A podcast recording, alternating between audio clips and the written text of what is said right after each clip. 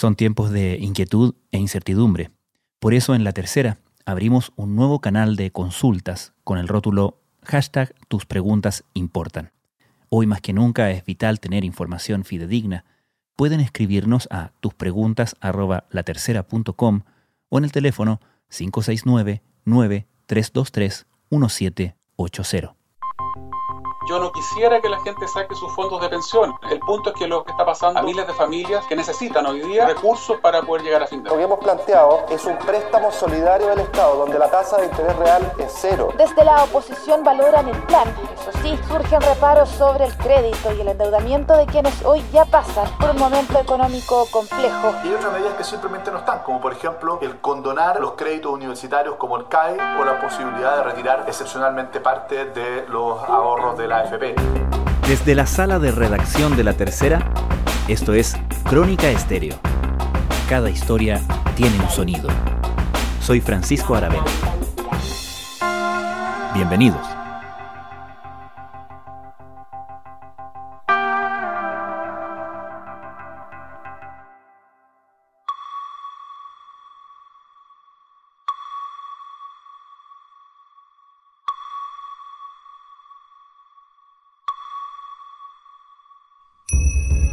La discusión sobre el cómo y el cuándo cada ciudadano puede disponer de su ahorro previsional se ha instalado desde hace un tiempo en el contexto de los cuestionamientos al modelo y al funcionamiento de las administradoras de fondos de pensiones, AFP.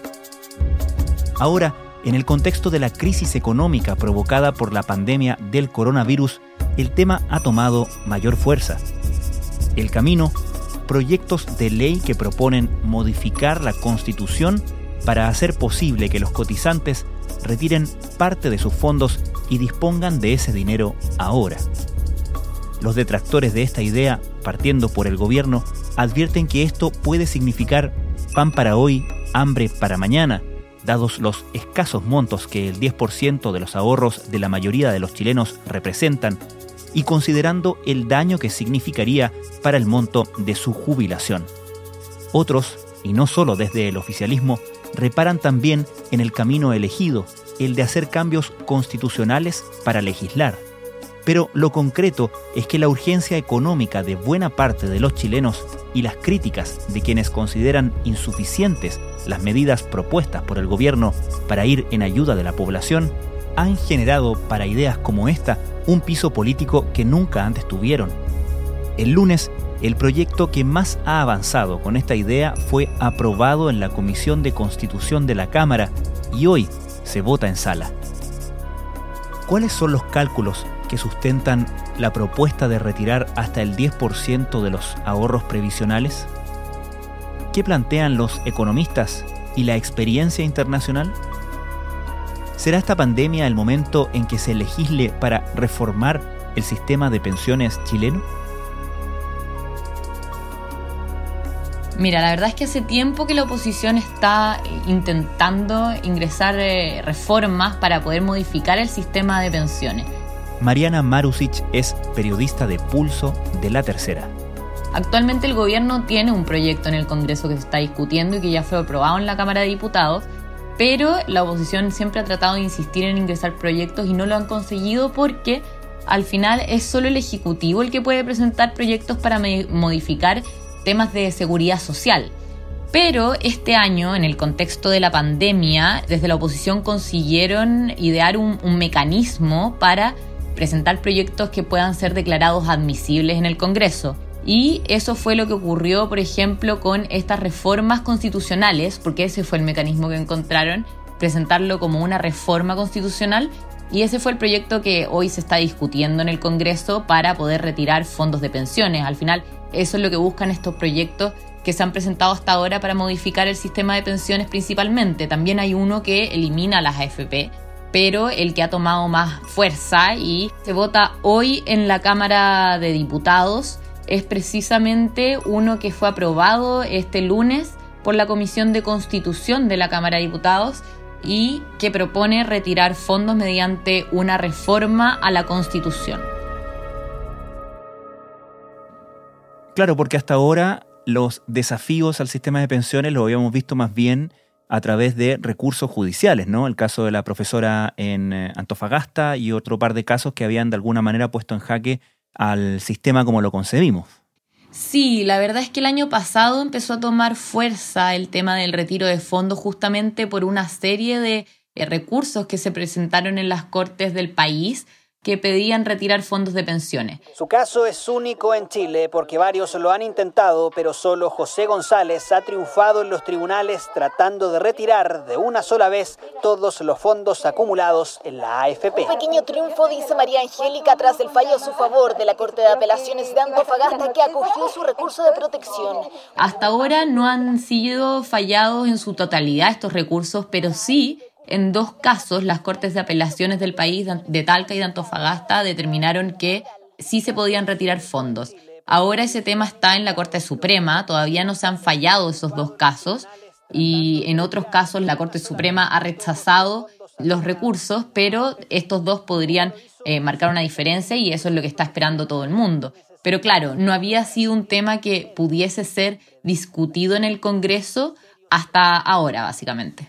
Es ahora entonces en la emergencia de la pandemia y la crisis económica derivada de esta, donde también encuentran mayor piso político, ¿no? Mayor viabilidad. Sí, lo cierto es que en un principio solo la oposición había propuesto el tema de retirar fondos de pensiones en el Congreso, pero empezó a agarrar más fuerza esto una vez que el presidente de RN también se mostró abierto a esta propuesta. Yo no quisiera que la gente saque sus fondos de pensiones eso hay que dejarlo claro. Le va a causar un daño en el fondo de pensión. Todo eso estamos de acuerdo. El punto es que hay muchos que nos han hecho esta crítica de populismo, etcétera, pero lo hacen desde la comodidad de una persona que paga feliz de la vida y orgánicamente sus cuentas todos los meses y que no está viendo, no está reconociendo lo que está pasando a miles de familias que necesitan hoy día recursos para poder llegar a fin de mes. Y, y decía que si no se encontraba otro mecanismo para poder ayudar a la clase media, él estaría dispuesto a aprobar un proyecto de este tipo.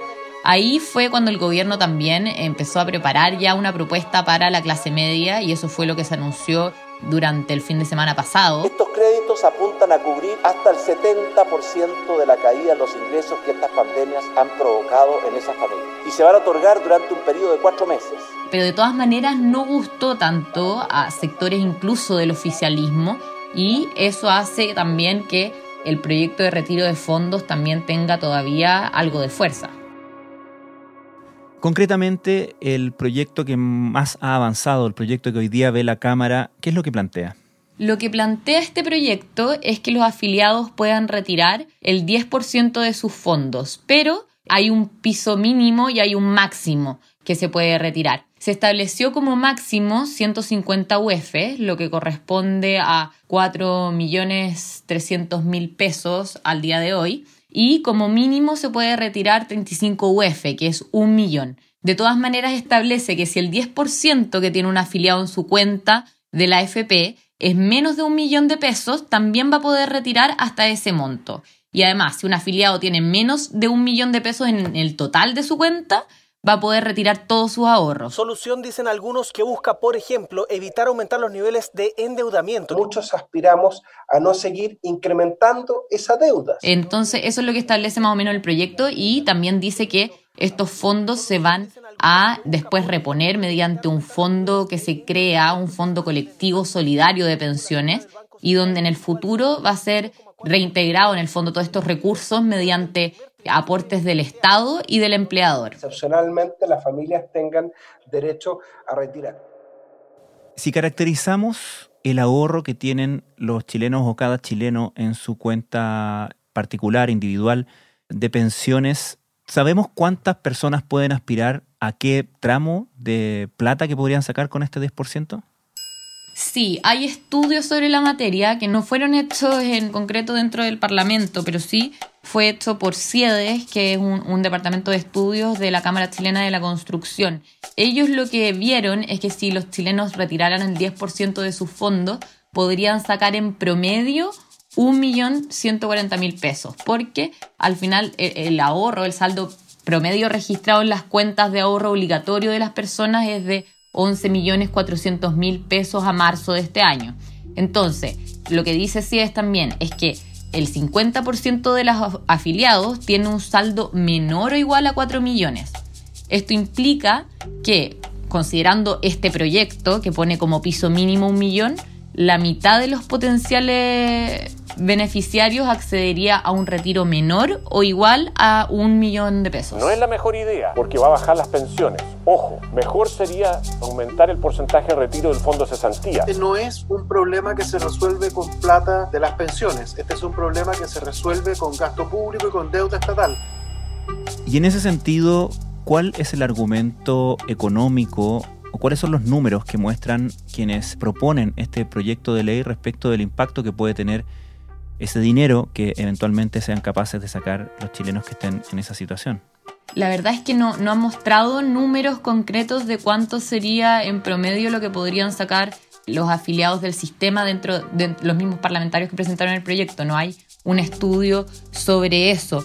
Lo que sí han advertido, por ejemplo, el mismo ministro de Hacienda en cuanto a números, es que este sería una propuesta regresiva en términos de que al proponer que el Estado devuelve los fondos, los chilenos, que son los que pagan los impuestos, todo el país al final, tendría que devolvérsele más dinero a los que tienen más ahorros y por lo tanto a los más ricos.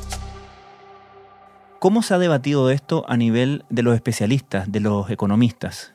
Los economistas están divididos. La verdad es que lo único que es transversal entre los economistas es que no es bueno retirar pensiones y que debe ser la última opción, dice una parte de los economistas, y otros creen que no debería hacerse bajo ningún tipo de situación.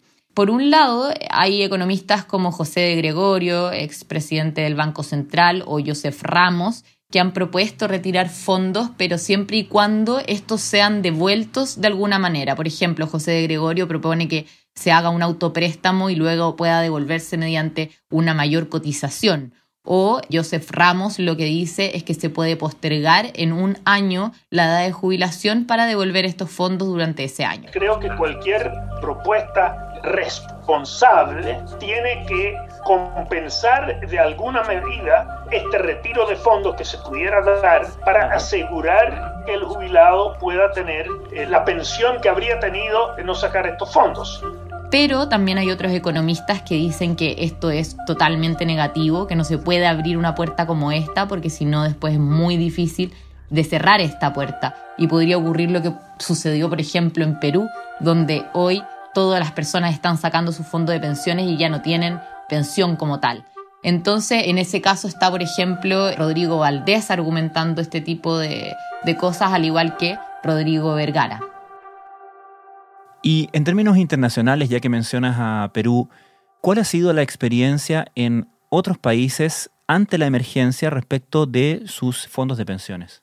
Hay un informe de la OCDE que analiza cómo se han comportado los distintos países durante la pandemia y qué han hecho respecto a los fondos de pensiones. Y el informe menciona que hay casos donde se ha permitido retirar fondos en medio de esta crisis sanitaria o también otros han permitido que se deje de cotizar para pensión. Y ese es el caso, por ejemplo, de Bélgica, Australia, Canadá, Colombia, Dinamarca, Estonia, Finlandia, Francia, Islandia, Perú, Portugal, Eslovaquia, España, Reino Unido y Estados Unidos. Starting with provisions in the law that give you easier access to your retirement savings early. So individuals are permitted pero lo que dice la OCDE es que estas son políticas de alivio de corto plazo, pero puede tener un costo potencial para los ingresos futuros de jubilación. Entonces, la OCDE hace un llamado a que retirar pensión tenga que ser el último recurso que usen los países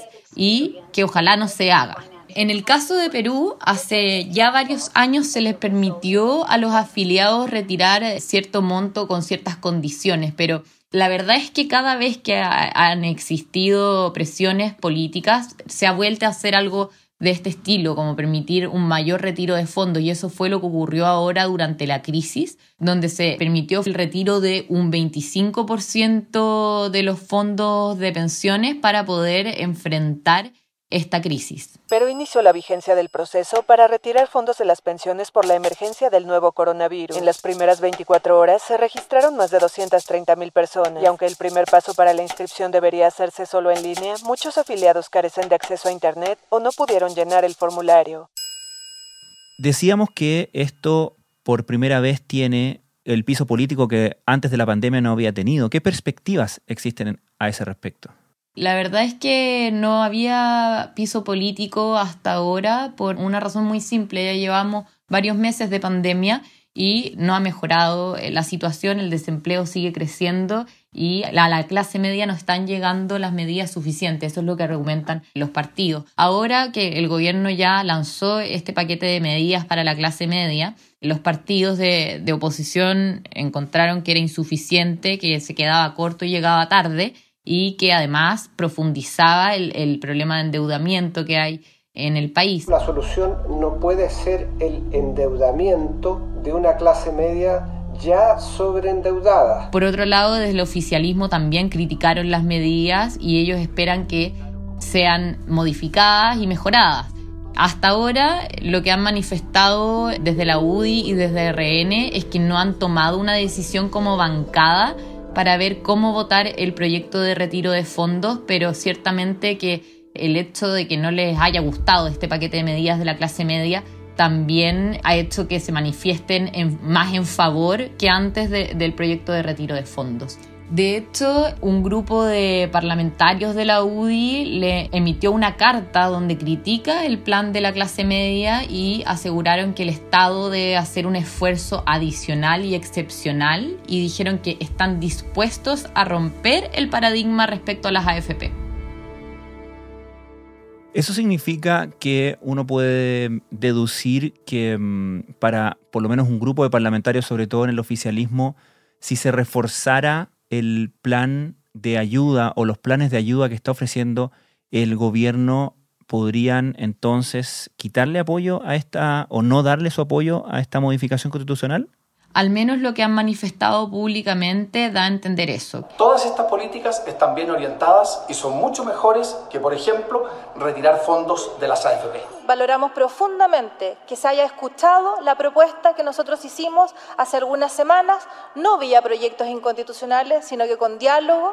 Lo que quieren es que el gobierno anuncie transferencias directas para la clase media, más allá de los créditos que ya se han propuesto. Y en caso de que ello ocurra, claro, ahí probablemente podrían restarle el apoyo al proyecto de, retiro de fondos. De todas maneras, todavía no se lo han dado tampoco. Están a la espera de ver qué hace el gobierno y cómo se desenvuelve esto hasta el momento de la votación.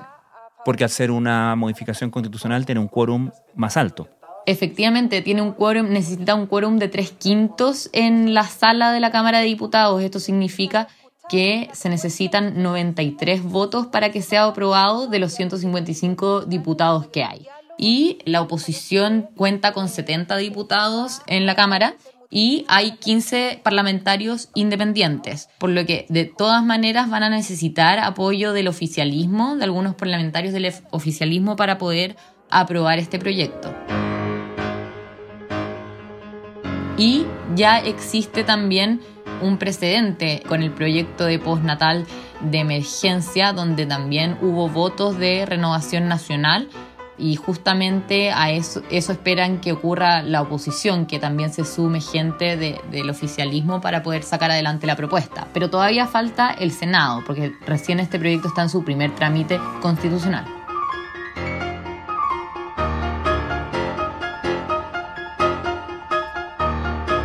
Mariana Marusic, muchas gracias. A ti.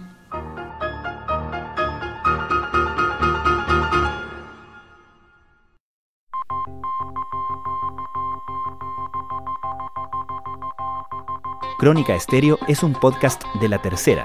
La producción es de Rodrigo Álvarez y Melisa Morales. Y la edición de quien les habla, Francisco Aravena. La postproducción de audio es de Michel Poblete. Nuestro tema principal es Hawaiian Silky de Sola Rosa, gentileza de Way Up Records. Nos encontramos pronto en una nueva edición de Crónica Estéreo. Les recordamos que todos nuestros episodios están disponibles en latercera.com, Spotify, Apple Podcasts, Google Podcasts y donde sea que escuchen sus podcasts.